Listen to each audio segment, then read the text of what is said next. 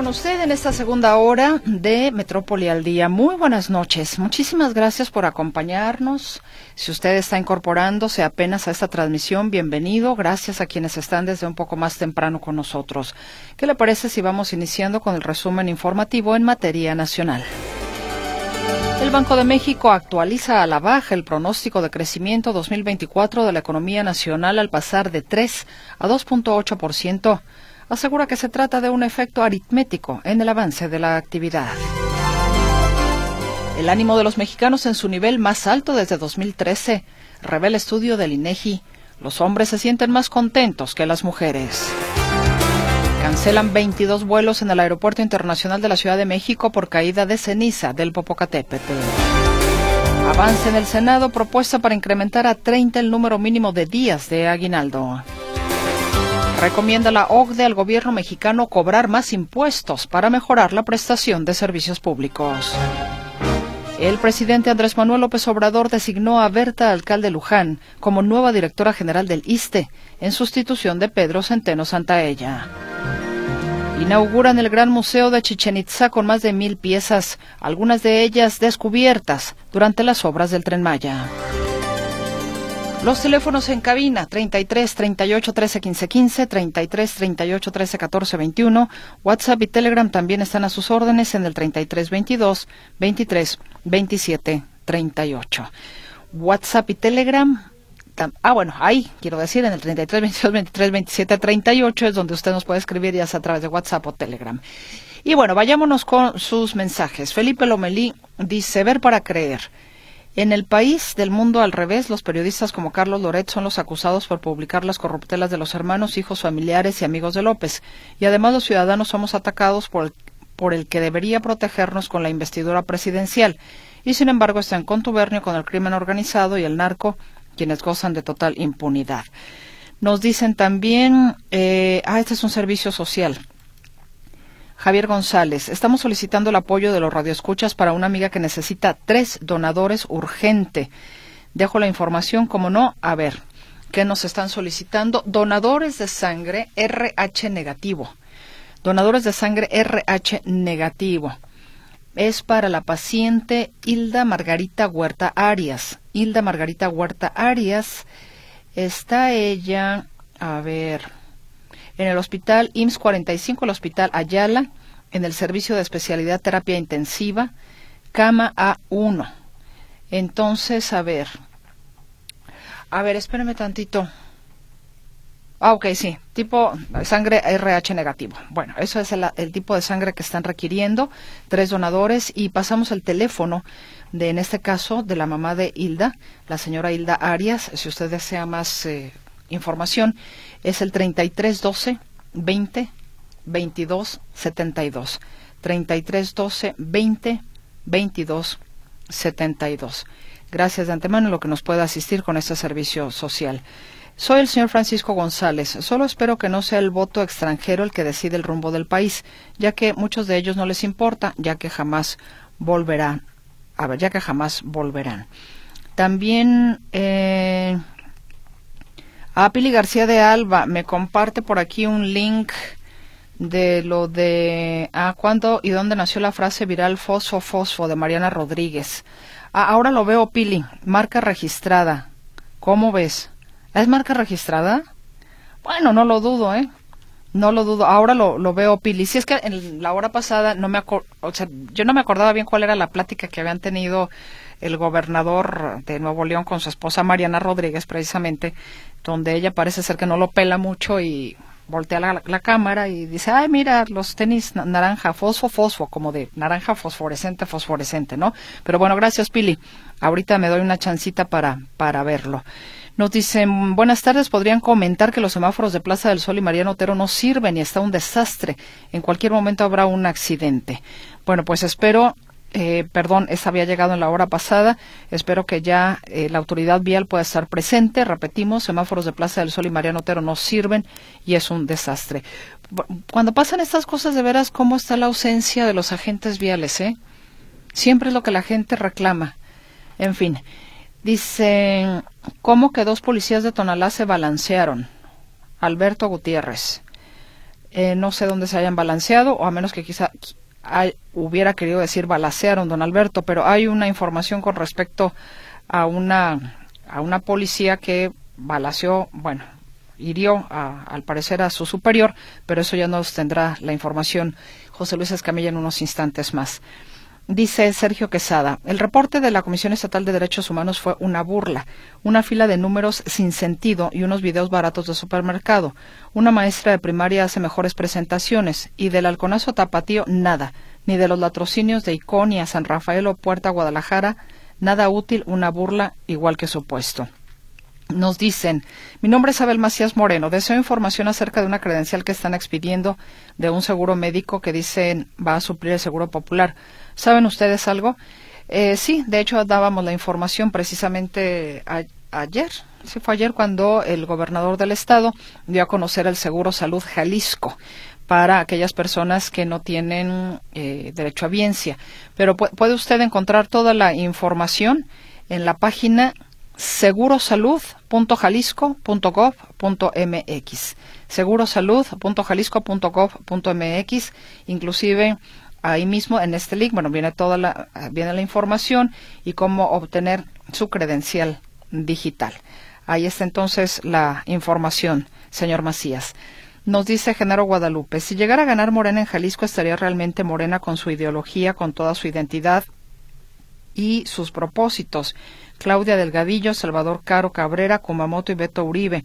De corazón comulgarán con la 4T o solo están porque para ellos es ahora o cuando o se les va el tren. Nos dicen también, buenas tardes, ¿sabes si el notario 35 Pablo González de Zapopan está inhabilitado? Gracias, te saluda José Reynoso. No lo sé de cierto, señor Reynoso. Hubo ciertamente en estos días, eh, se dio la noticia de un notario público que fue inhabilitado, pero no me acuerdo qué número fue. ¿Qué número de notario, quiero decir, eh, fue el inhabilitado? Igual déjeme rastrear o igual también le invito a don José Reynoso en la página Notisistema a rastrear esta información, a ver cuál de los dos la encuentra primero. Es que no me acuerdo qué número de notario ni el nombre del notario, pero sí recuerdo que eh, dimos a conocer la inhabilitación de un notario público. Tenemos que hacer una pausa y estaremos de regreso con usted con más información.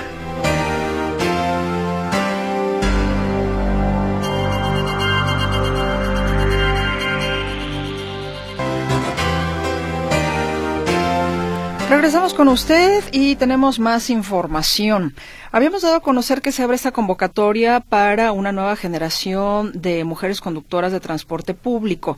Y hoy mi compañero José Luis Jiménez Castro tuvo a bien el módulo de servicio tener precisamente más información al respecto para aquellas mujeres que puedan estar interesadas.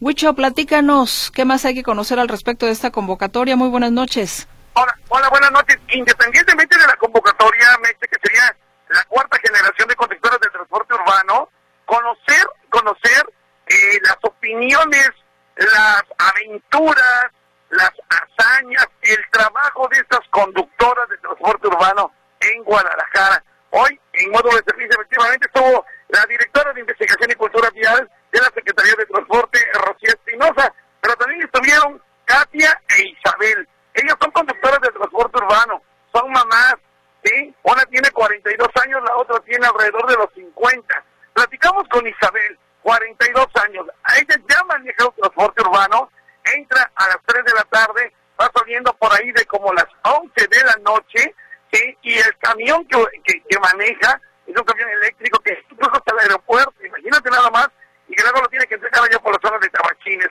Bueno, le preguntamos, ¿qué tal la experiencia como del transporte urbano? Esto fue lo que nos dijo Isabel, ella madre de familia de un pequeñito, o madre de un pequeñito ciertamente, y eh, se dedicaba a otra cosa, era de hecho policía, era policía, y quiso dejar un poquito el riesgo de esa, de esa labor para convertirse ahora en conductora del transporte urbano. Escuche usted lo que nos platicó pues las aventuras que tiene que pasar incluso como conductora de un camión que viene hasta el aeropuerto. Adelante. Es, tanto, o sea, no es el, la cara geniosa o, o el, recórrase, ¿no? Eso no, eso, pues para eso ya estamos capacitadas, ¿no? Y aparte, pues sí, nos, nos empatizamos como usuarios también. Pero ¿a poco siempre anda de buen humor cuando maneja un camión?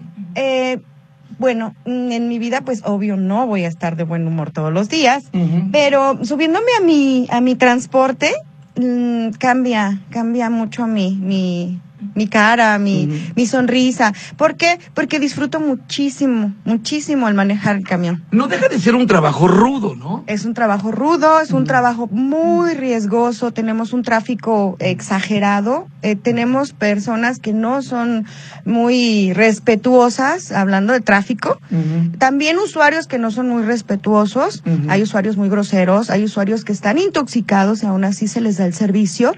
Eh, sí se he recibido hasta amenazas, golpes, o sea, sí, los usuarios a veces son golpe, se golpean a, a, nosotras. Por ejemplo, ¿qué le, ha, ¿qué le ha ocurrido a usted? A mí me ha ocurrido que se enojan porque pues les dice uno, ¿sabes qué es un área de, de maletas? En donde está mi transporte es un área de maletas.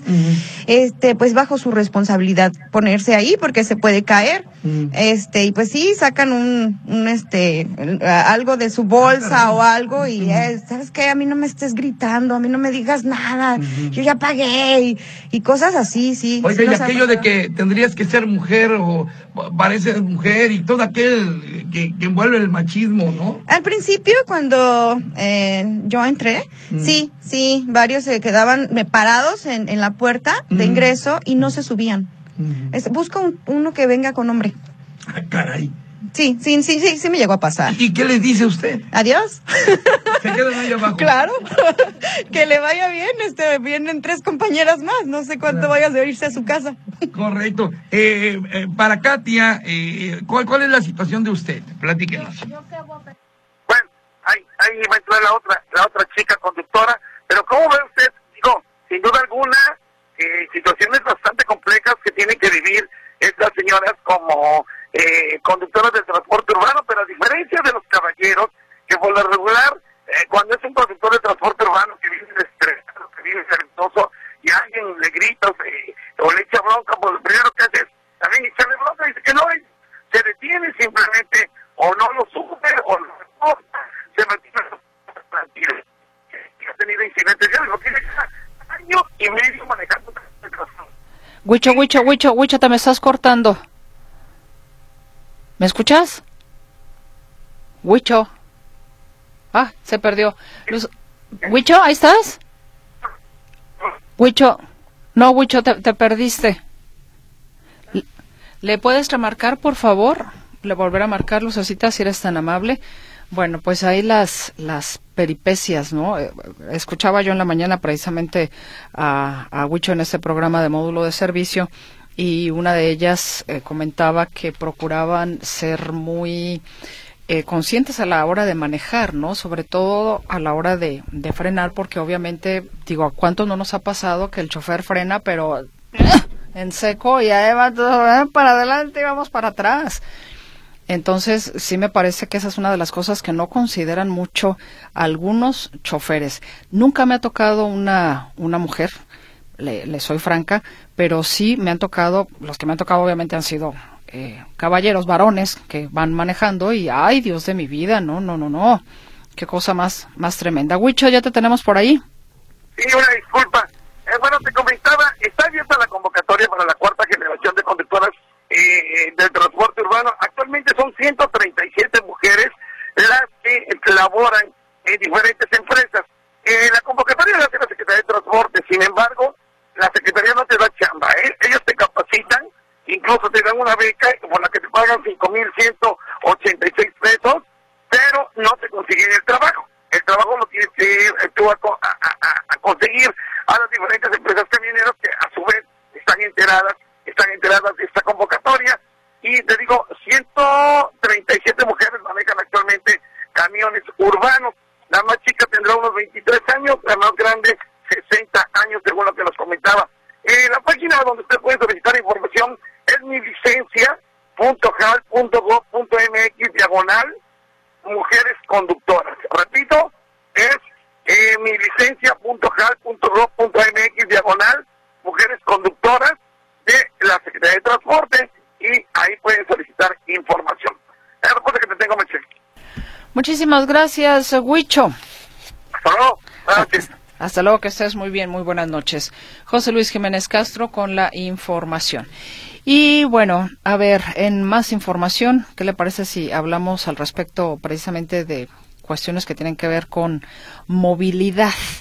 Y es que tanto automovilistas como motociclistas están obligados a respetar la medida de uno y uno al circular por el polígono de seguridad vial que se aplica desde ayer en Santa Tere y colonias aledañas como Mezquitán, Capilla de Jesús y Villaseñor.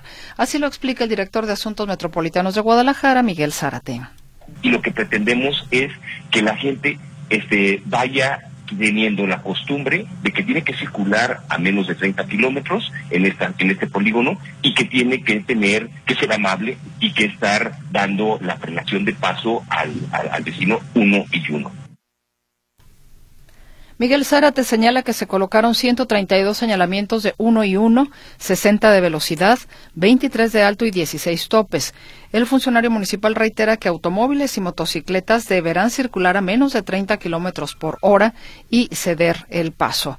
Y bueno, asegura también el director de Asuntos Metropolitanos de Guadalajara que habrá agentes viales en el polígono de seguridad de Santa Tere para supervisar que automovilistas y motociclistas circulen precisamente a menos de 30 kilómetros por hora y cedan el paso uno y uno para cualquier, no es para todos, para cualquier tipo de automotor, este, de, vehículo que tenga un motor, tendrán que respetarlo. Estarán los agentes viales eh, trabajando en esta zona, dándoles, eh, observando el comportamiento de, de, de, los automovilistas, señalándoles cuando hacen alguna falta.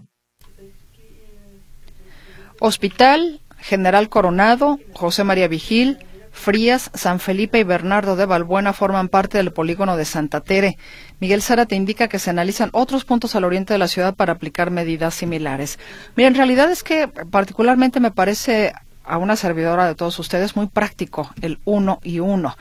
Lo, por ejemplo, cuando he estado en Morelia, en el centro de la ciudad, o básicamente en todo Morelia es uno y uno y así se transita muy rápido, vas uno y uno, uno y uno y recientemente que se ha también eh, puesto, que se puso letrero y que la gente lo, lo respeta a veces y a veces no. En este crucero que está aquí por Inglaterra para el paso del tren, Ay, ¿cómo se llama la otra calle? Se me fue. Bueno, pero antes era como que a ver quién pasaba y, y estar así como que a las caíditas y en cambio cuando la gente respeta el uno y uno es muy fluido, es muy fluido porque entonces vamos uno y uno y uno y y todos felices y contentos. No sé, no sé por qué nos cuesta tanto trabajo entender que si nos ponemos de acuerdo en ese sentido, que si buscamos esta armonía, bueno, pues todos queremos pasar, todos vamos a pasar, ¿no? Y no estar tratando de arrebatarnos ahí a ver a qué hora si le aviento la lámina para que me deje pasar, cuando en realidad ese uno y uno me parece que es, pues, la solución, sin ningún problema. Y bueno, vayamos ahora con otras cosas. ¿Qué tan feliz es usted? Se lo pregunto porque hay un estudio que dio a conocer el, INEGI. Dice que en enero las personas adultas en México reportaron el mayor nivel de estado de ánimo que se tenga registro desde julio del 2013. Un estudio del INEGI revela que en una escala del 1 al 10 en el primer mes del año se tuvo una calificación positiva de 6.6 puntos comparado con el 6.4 de enero del 2023. Es decir, que para el 2024 hay un mejor estado de ánimo. En lo que respecta a los resultados por género, los hombres mantienen balance anímico más alto con un promedio de 6.7 puntos, mientras que las mujeres reportaron 6.4. Por grupos de edad y sexo, las personas más felices son los varones de entre 30 y 44 años, al tener una media de 6.9 puntos, mientras que las mujeres de ese mismo rango de edad se mostraron como las personas menos contentas, con una calificación de 6.3 digamos que estamos hablando de, eh, pues que al menos no se ha reprobado, ¿no? Si usted lo quiere ver así. Pero bueno, ¿qué le parece si de la felicidad vamos a levantar la ceja al menos por una recomendación que hace la OCDE? La OCDE señala, es decir, la Organización para la Cooperación y el Desarrollo Económico, que el gobierno de México debe cobrar más impuestos para mantener la prudencia fiscal y cubrir necesidades que mejoren la educación, infraestructura, transición digital y la lucha contra la corrupción y el crimen. Esto es lo que destaca, como le digo, la OCDE, la Organización para la Cooperación y el Desarrollo Económico. De acuerdo con el estudio económico de México 2024, mejorar el marco fiscal daría un soporte más fuerte durante una recesión económica. El documento refiere que México, la segunda economía de América Latina, tiene la relación de impuestos más baja de la OCDE, organización que agrupa a la mayoría de las economías más grandes del mundo. Bueno, ¿usted qué piensa?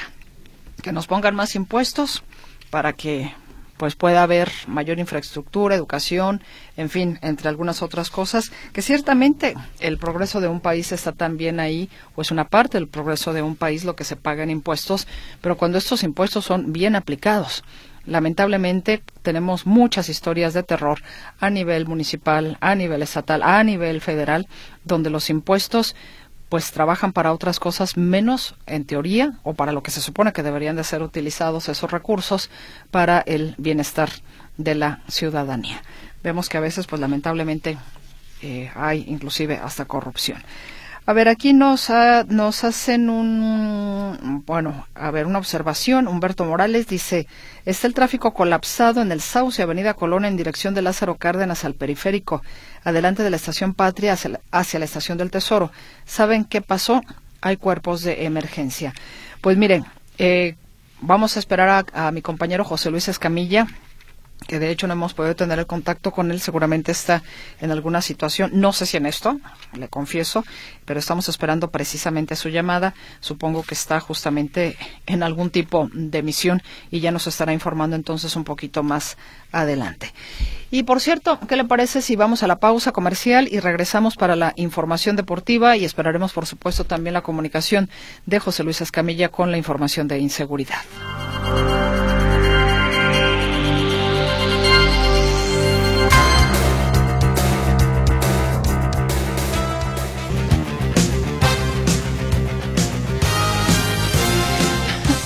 Bueno, este, el señor Escamilla me hizo reír. Que está jugando Tigres contra Brasil. Socio Manuel Trujillo Soriano, bienvenido. Está jugando ciertamente Tigres, pero es contra Bravos de Juárez. Ay, Ay señor Escamilla. Señor Escamilla, bueno. No sé si usted ha notado que generalmente a estas horas Meche está muy risueña, ¿eh? Si llego yo, este, cualquier cosa también, este, luego se pone ahí muy sonriente. Pues es que me, cuestan, me cuentan muchos chistes estos muchachos, oiga, ¿cómo no me voy a reír? Sobre todo, sobre todo. Manuel, te dejo entonces. Gracias, gracias Meche. Pues vámonos con la información y qué le parece si iniciamos precisamente con esto. Eh, parece que ahora sí por fin va a terminar la fecha número 9 del torneo de clausura de la Liga MX con dos partidos que están programados para el día de hoy, uno de los cuales ya se está celebrando. Eh, hablamos de este duelo que se lleva a cabo en el Universitario de Nuevo León entre los Tigres y el conjunto de los Bravos de Juárez. Eh, se han disputado ya 34 minutos de tiempo corrido. Bravos ha tenido dos opciones de gol. ¿eh? A mí me sorprende desde cómo el Atlas tuvo a los Tigres contra las cuerdas y no aprovechó y cómo Tigres apenas sobre el minuto cuatro, si mal no recuerdo, una oportunidad clarísima y da la sensación de que el delantero, el jugador de Bravos, se sorprendió y dijo, ah caray, como que esto no es lo mío y estoy contra Tigres, se acalambró pues y le, dio miedo y ya eh, desperdició la oportunidad clarísima de gol. Y esto nos habla de que el equipo de los Bravos de Juárez eh, pues tiene una crisis y muy profunda, muy seria. ¿Sabe usted cuántos goles lleva en eh, siete partidos que ha disputado? Este sería el número ocho porque tiene pendiente el que va a jugar contra eh, Puebla porque se pospuso por la muerte de Puma Chávez. Bueno, pues lleva cuatro goles en siete partidos. En todo lo que va del torneo únicamente ha hecho cuatro goles, lleva cinco derrotas, no ha podido ganar hasta el momento y únicamente dos, dos este, empates hasta este momento. Entonces, pues la situación ahí complicada para el conjunto de los Bravos de Juárez y solo tiene dos, dos puntitos, dos puntos de los 21 que ya ha disputado hasta este momento. Insisto, pues ahí está este, los números, creo que hablan por sí solos. Cinco derrotas, dos empates, no ha podido ganar, dos puntos y únicamente cuatro goles anotados. O sea, es una eh, calamidad realmente eh, para lo que ha hecho el conjunto de Bravos. Y hoy dos oportunidades, esa que le platico muy temprano en el encuentro, por allá al minuto cuatro y algunos segundos, todavía no se completaban los cinco, y parece que le dio, se acalambró pues el jugador de los Bravos y a final de cuentas no lo pudo capitalizar.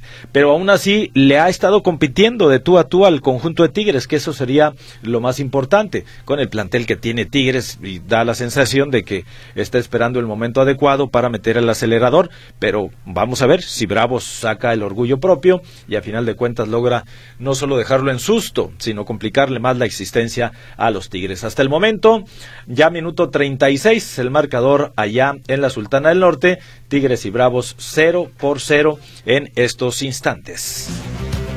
El otro eh, partido programado para el día de hoy, ya en el cierre de la jornada número 9, será a las 21 horas 9 de la noche en la frontera cuando los Cholos reciban la visita del Monterrey. Será el último partido de la jornada 9. Y continuando con más información de fútbol, bueno, le comento que el día de hoy la FIFA anunció ya las fechas en las que se va a disputar el Mundial de Clubes en Estados Unidos del 15 de junio al 13 de julio del 2025. Será el Mundial de Clubes previo al Mundial de Fútbol que se disputará en México, Estados Unidos y Canadá. Eh, van a ser 32 equipos los que van a estar, participando ya en el 2025 en Estados Unidos, diferentes en diferentes distribuidas en diferentes sedes en el país norteamericano. Hasta el momento ya hay 19 clubes clasificados, restan todavía otros eh, eh, tantos para completar los 32 que serían 13 y destacan Real Madrid de los que ya están calificados, Real Madrid, Chelsea, Manchester City, Flamengo, Fluminense, el Al Gilal y de México ya tienen boleto y están adentro de la fiesta, Monterrey y los Panzas Verdes de León. El Chelsea tuvo que remontar para vencer con gol de último minuto a Leeds United por 3-2 y clasifica a los cuartos de final de la FA Cup gracias a las anotaciones de Nicolás Jackson, eh, también de Mudrik y Conor Malaguer. Por el Leeds, Mateo Joseph marcó un doblete. El Liverpool también clasificó a la siguiente ronda luego de vencer 3-0 al Southampton. El Manchester United hizo lo propio al derrotar 1-0 al Nottingham Forest, en tanto que el Wolverhampton eliminó al Brighton al vencerlo por un gol a cero. Como campeones fueron recibidos el día de hoy en su estadio los jugadores del Mallorca y su técnico Javier Aguirre luego de conseguir ayer el pase a la final de la Copa del Rey al vencer en penales de visita a la Real Sociedad. Escuchamos parte del ambiente que se vivió ahí en el estadio de Mallorca.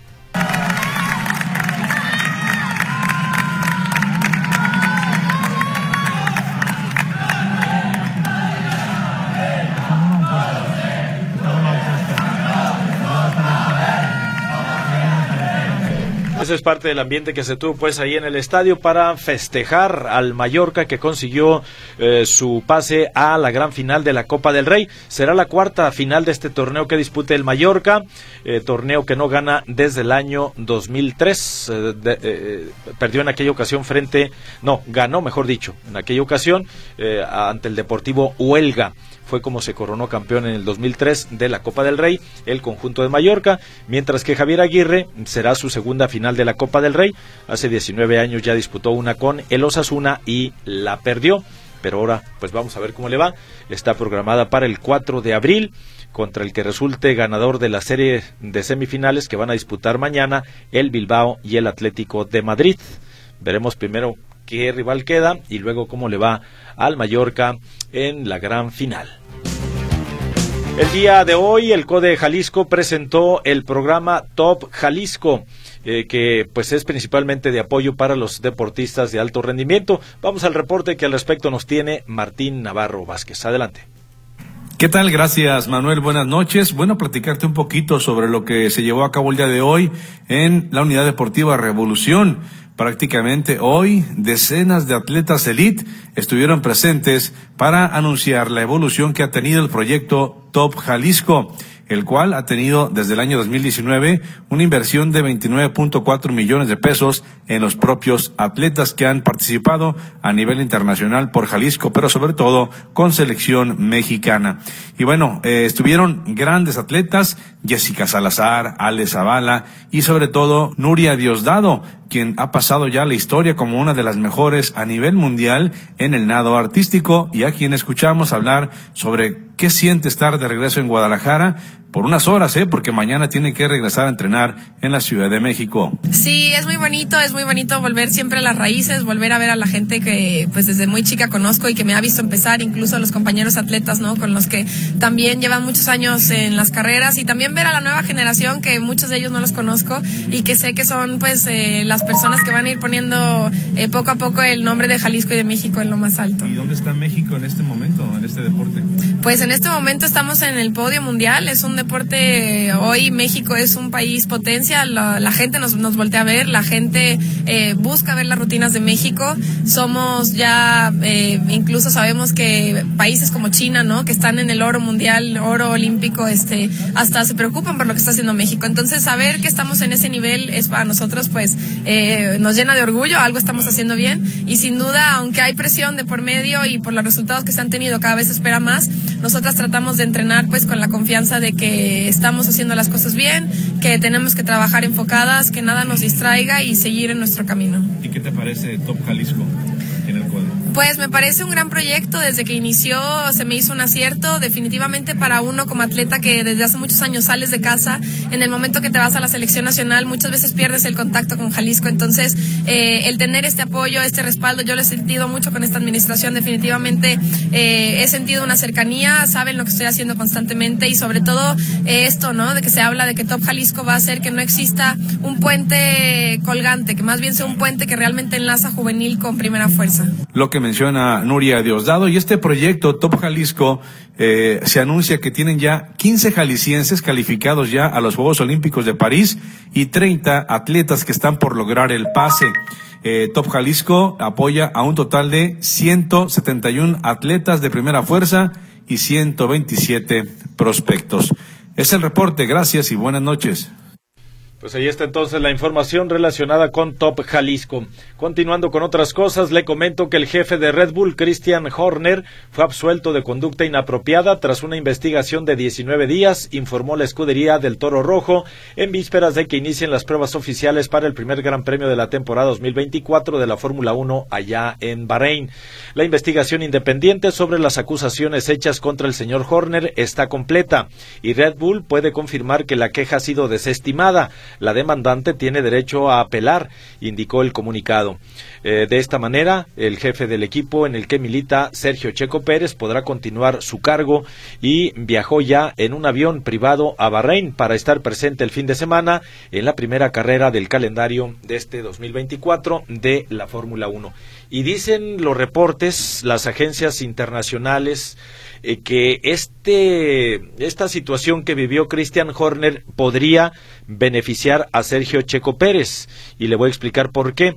Porque durante la investigación aparentemente se habría comprobado que quien filtró algunas informaciones de manera interna, porque todo esto es cuestión dentro del equipo, fue el holandés Max Verstappen. Entonces, eh, digamos que pues el director del equipo de la escudería es Christian Horner. Ciertamente en la pista Max Verstappen está dando muy buenos resultados, pero parece, se percibe, o, insisto, lo que se dicen los reportes, las versiones, es que hubo por ahí pues alguna mala jugada de, de parte del holandés hacia su director entonces, eh, hay quienes consideran que esto podría beneficiarle al piloto jalisciense Sergio Checo Pérez. Ya veremos, por lo pronto, pues este fin de semana arranca la temporada 2024 de la Fórmula 1 en el circuito de Sakir, allá en Bahrein.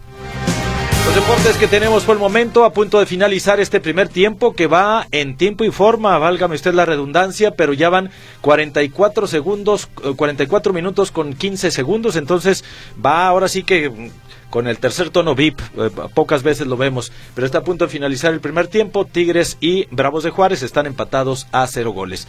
Vamos a ir a la pausa, enseguida regresamos porque hay más información para usted aquí en Radio Metrópoli.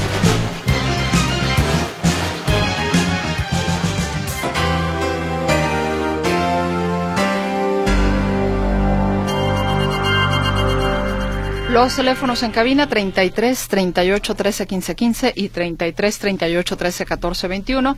WhatsApp y Telegram a sus órdenes en el 33 22 23 27 38. Y ya está aquí mi compañero José Luis Escamilla. Yo sabía que efectivamente él traía algo de la inquietud que tenía por aquí el señor Humberto Morales, que nos decía que pues había alguna situación por ahí en el Sauce Avenida Colón con cuerpos de emergencia. José Luis, te saludo con gusto. ¿Cómo estás? ¿Qué tal, Meche? ¿Cómo estás? Buenas noches. Un saludo para ti, para todo el auditorio. Sí, esto ocurrió en Colón y Torres Bodet, por ahí de las 6.55 de la tarde más o menos. Colón y Torres Bodet, hay un choque, eh, hay un choque entre dos vehículos. Uno de ellos queda volcado incluso y había personas prensadas. De ahí que fue necesaria la presencia de ambulancias y de una unidad de rescate urbano, esta que tiene las llamadas quijadas de la vida. Eh, fue, la, fue requerida ahí este lugar, Colón y Torres Bodet ya la situación está controlada, pero sí ciertamente había mucha presencia policiaca y de ambulancia, sobre todo cuerpos de emergencia, ahí en este punto. Me eché información en materia de inseguridad. Si te parece, arrancamos con un par de casos. Eh, bueno, mira, vámonos primero con... Sí, un par de casos que tienen que ver con mujeres que pues se pasaron de la raya. Eh, habitualmente estamos acostumbrados, Meche, a saber de mujeres que son víctimas de violencia mujeres que son agredidas por sus parejas sentimentales. Sin embargo, también hay casos de mujeres que son las que agreden a sus parejas. En este caso estamos hablando de lo que ocurrió con Beatriz G. Acuérdese de este nombre, Beatriz G. Resulta que el pasado 28 de enero, Meche, esta pareja se encontraba en una reunión con más personas, estaban bebiendo eh, alcohol. Él, ella y su pareja estaban consumiendo bebidas alcohólicas. Discuten durante la reunión y deciden retirarse a la casa de ambos en la colonia Mesa de los Socotes en Zapopan. Se van y ahí continúa el pleito. Sin embargo, Beatriz aparentemente es de armas tomar, toma un cuchillo y le dispara, le dispara, le apuñala en repetidas ocasiones a su pareja sentimental. Varias veces lo apuñaló en el abdomen hasta que quitarle la vida ahí mismo, dentro de la casa, queda el cuerpo de este hombre, de la pareja sentimental, y da tiempo para que la mujer fuera detenida por las autoridades. Esto, como te digo, ocurrió el pasado 28 de enero. Bueno, finalmente se da a conocer que esta mujer fue vinculada a proceso por el delito de parricidio. Parricidio es el delito que se configura en este caso y le fue dictada prisión preventiva por un año. Creo que es oportuno, Meche, hablar del tema eh, sin, sin, sin ser eh, eh, discriminatorio ni nada. Si hubiera sido al revés, donde este hombre mata a la mujer, a él lo acusan de feminicidio. Hay una figura específica para quien mata a una mujer porque es su pareja, porque abusa de que es una mujer y demás, feminicidio. En este caso, como es una mujer la que mata a un hombre, la figura que existe es la que existe siempre, la de parricidio.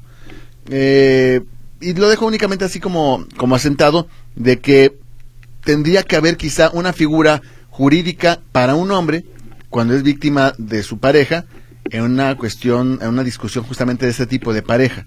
Eh, no, no lo sé, lo, lo, dejo ahí sobre la mesa muy de manera superficial, pero mm, sí, sí se configura de una manera muy peculiar cuando es de un hombre a una mujer, pero cuando es de una mujer a un hombre no. Entonces, bueno, ahí está lo que ocurre en esta clase, en esta clase de casos. Y el otro caso, Meche, que también tiene que ver con eh, una mujer que hoy pues pierde el control. Me refiero a lo que pasó con una mujer policía del municipio de Tonalá. Resulta que esta mujer se encontraba en la Cruz Verde de la colonia El Rosario, y en Tonalá.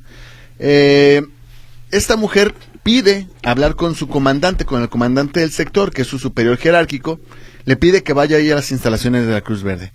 Llega este mando policiaco en una patrulla con sus escoltas, por ser un, un, mando medio, tiene escoltas, que también son policías obviamente, uniformados y demás, y esta mujer policía le dice al, comandante, quiero hablar con usted, nada más que no se acerquen los escoltas, que no escuchen, quiero platicar con usted.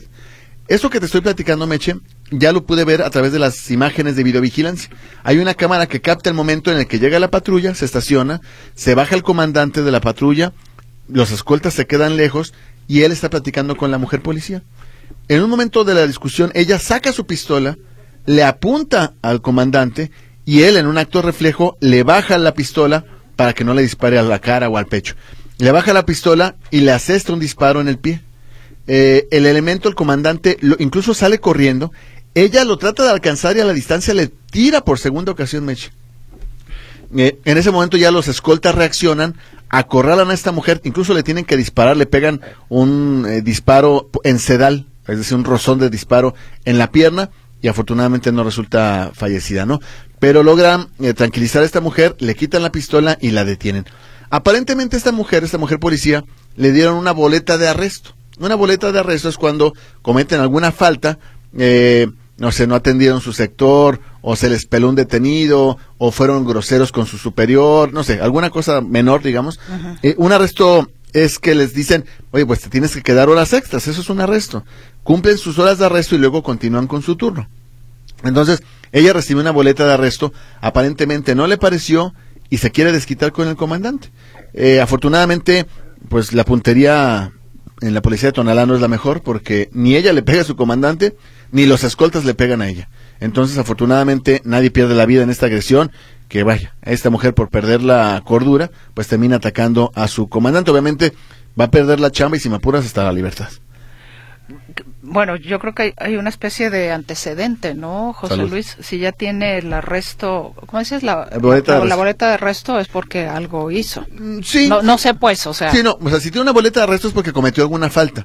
Grave o no, no lo, no lo sé, no sé exactamente por qué da la boleta de arresto, pero suponiendo sin conceder que hubiera sido porque hubiera cometido una falta o hubiera sido omisa con algo, pues habla de un elemento que a lo mejor no está del todo bien dentro de su chamba y pues lo termina por confirmar cuando es cuando ataca a su comandante, ¿no?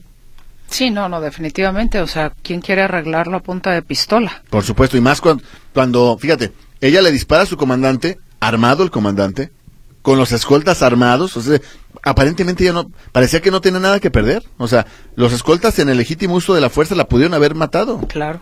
Porque ella estaba armada y le estaba disparando a su comandante. Entonces, bueno, afortunadamente, como te digo, eh, no se salió más de control esto y no hay elementos de la policía de Tonalá eh, fallecidos. Y bueno, ya para terminar este reporte, nada más hablemos sobre la vinculación a proceso de eh, tres fulanos que fueron detenidos por su presunta participación en la desaparición de un hombre. Me refiero de Isaac, Isaac Ezequiel R., Luis Alonso A. y Manuel Arturo M. Resulta que elementos de la Guardia Nacional, el pasado 16 de febrero, hacían su patrullaje por la colonia Los Cántaros. Escuchan gritos de una persona que les pedía ayuda porque aparentemente estaba privada de la libertad.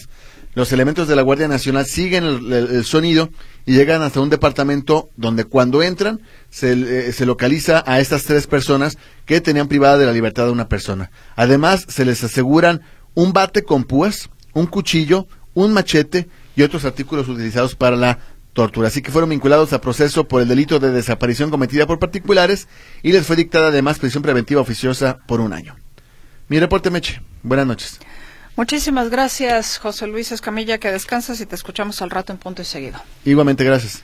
Muchas gracias.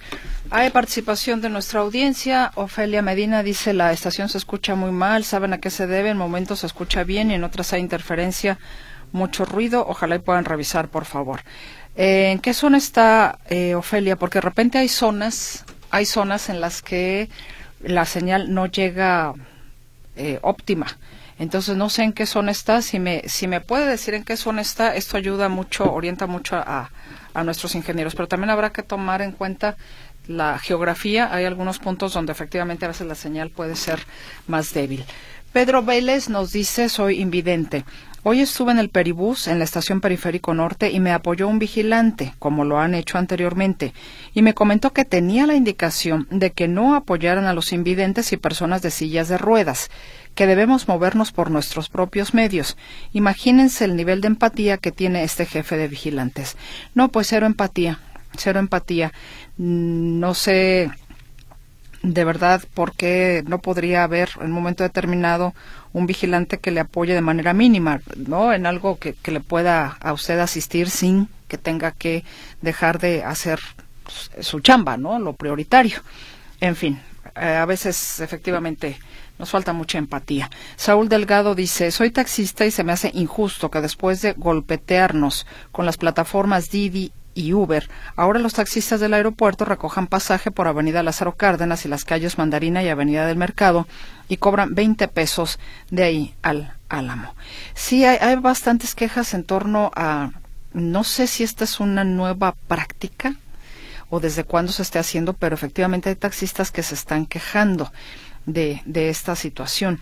No sé si aquí eh, pudiera entrar, ¿hay quien se carga taxistas, transporte o movilidad? creo que la Secretaría del Transporte, si no me, si no me equivoco, digo, por si hubiera alguna irregularidad que se pudiera denunciar. Nos dicen, buenas tardes, para preguntarle dónde dan los informes de la acreditación del nuevo seguro. Le paso con mucho gusto la página Seguro Salud. No, espéreme, sí.